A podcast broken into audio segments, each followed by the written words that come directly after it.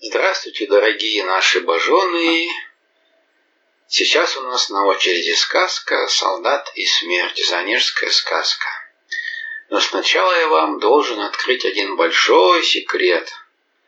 А секрет такой, что сказки – это вовсе не детский жанр. Подавляющее большинство сказок сказывалось взрослыми людьми, взрослым же людям. И кроме того, сказки – это памятник устного народного творчества. Поэтому вот сказка «Солдат» тут фигурирует, так сказать, один из персонажей. Солдаты, конечно, появились Петра Первого, и, что характерно, они всегда курили табачок, махорку большей частью.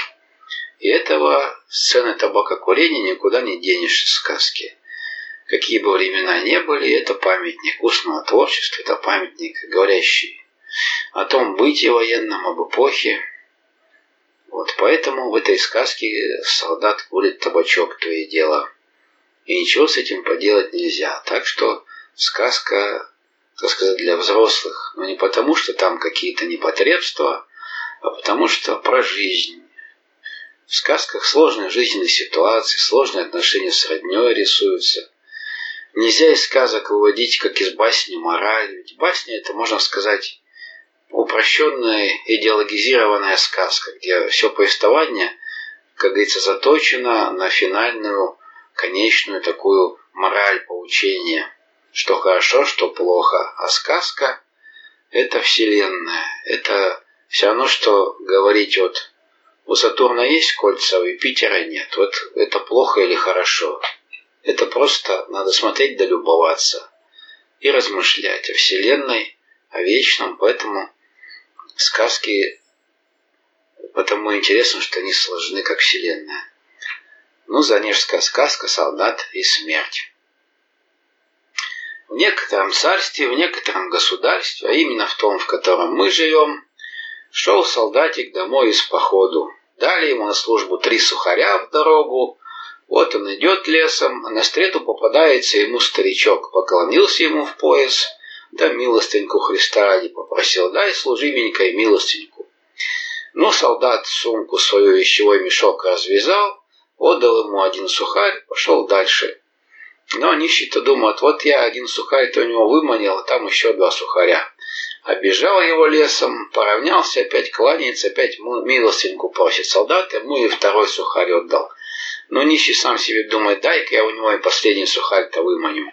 Опять обижал солдатика, на среду попадается, милостеньку просит, а солдат был добродушный, весь мешок свой развязал и отдал нищему последний сухарь. Ну, тот в головы-то почесал себе, говорит, солдатик, ведь у вас же, говорит, на дорожку ничего более не осталось. Да, говорит, так точно. Тогда я, говорит, вам за вашу простоту да доброту, говорит, отблагодарю. Вот вам волшебная сумка такая. Если что вот тебе на белом свете солдатик понравится, только скажи марш, сумку, еще твое будет. Ну, посмеялись, солдат говорит, посмотрим, правда ли твоя дедушка выйдет. Да распрощались, да и разошлись. Пошел солдат дальше подходить к большому селу, а там на закраине села блин, небольшая ламбушка, озерко такое небольшое, два гуся плавает. Вот солдат сел на берегу отдохнуть, надо поинтересоваться, правда ли такая будет. Открыл эту сумку, развязал, поглядел на гусей, да говорит, марш сумку. Ну, гуси снялись да полетели. Один в сумку запихался, второй никак не лезет. Солдат его под мышку да попер в село на радостях. А в селе там один купец честной держал, как харчевню такой трактирчик.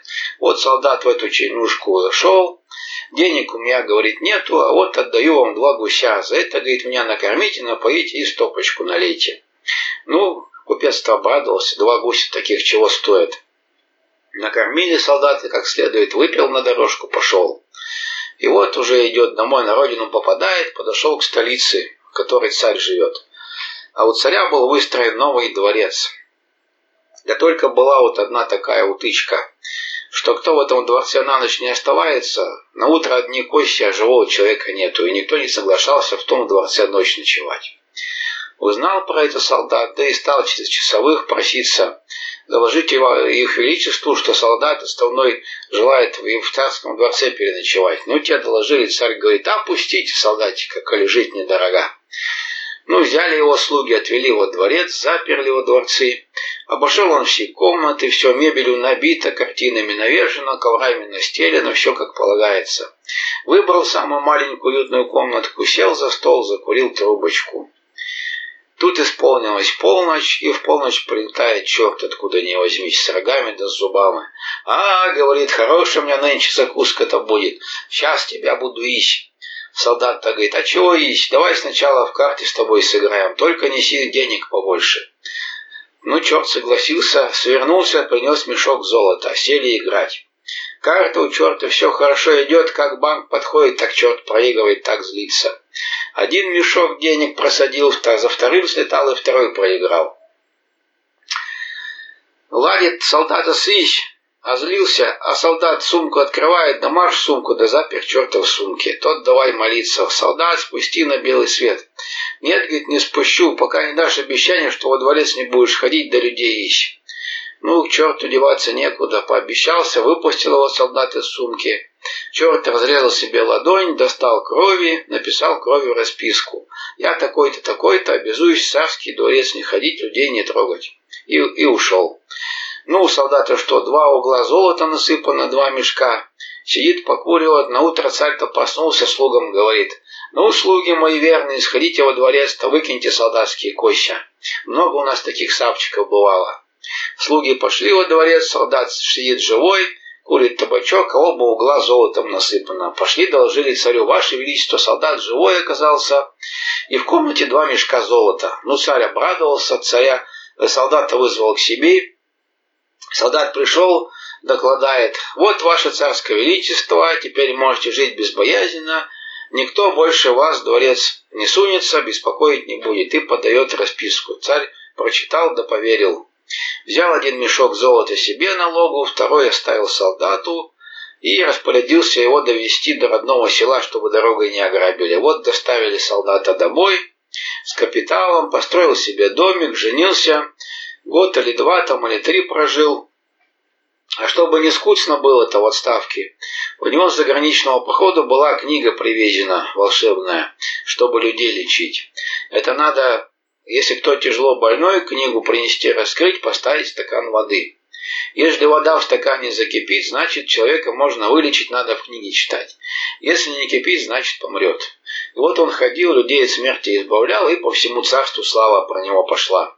А тут как раз царь смертельно заболел, у которого он дворец очищал от черта.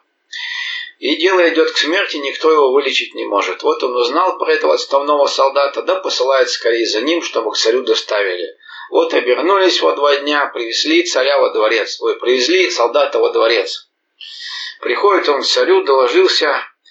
Ну что, я, говорит, слышал, ты людей лечишь, можешь ли меня, солдатик, вылечить?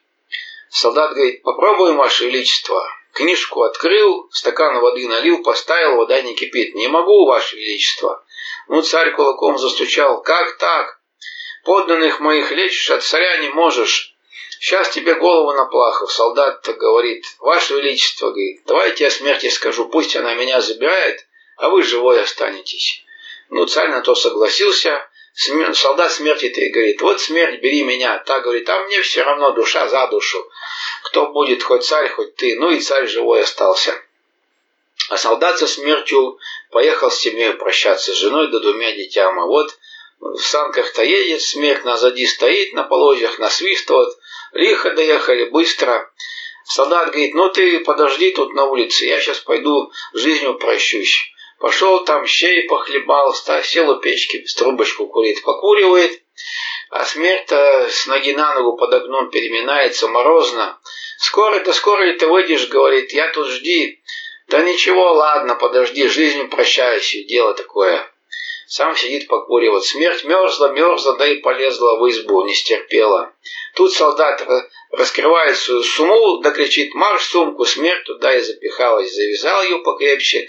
Вот, говорит, теперь и сама не уйдешь, да и меня не возьмешь. И пошел, снес ее верст за двадцать от родного села, сыскал самую большую елку, да повесил повыше на сук. Место это заметил, да и ушел домой. И с тех пор перестали люди по всему свету помирать. Смерть обрана, смерти нету, и столетия прошли или больше. Раз солдат идет из бани и смотрит, на стрелу попадается древняя старушка. Ветер дует, так ее и катает изгороди до изгороди, так и кидает. Он говорит, что ж ты старый, на ногах-то не держишься. Так, солдатик, я бы и рада смерти, помереть. Так смерти-то нету, вот и кидает меня. Тут солдат ты подумал, и правда. Смерть-то у меня обрана, вспомнил. Да и мне-то жить надоело, пойду смерти искать. Взял, пошел по лесу, искал, искал, целый день ходил, наконец это место вспомнил. А там смерть висит все на том же месте на суку. Он суму-то взял, потряс, говорит, смерть, жива ли ты, жива? Сейчас я, говорит, тебя выпускаю, так меня перьего берет, а мне жить уж надоело. Развязал, смерть из сума выскочила. Говорит, да я к тебе на выстрел больше не подойду. И пошла по свету убирать. И с тех пор все пошло своим чередовым, стали люди помирать. А солдат по сих пор живет. И я у него бывал, много чего от него слыхал. Тут и сказка вся, более врать нельзя.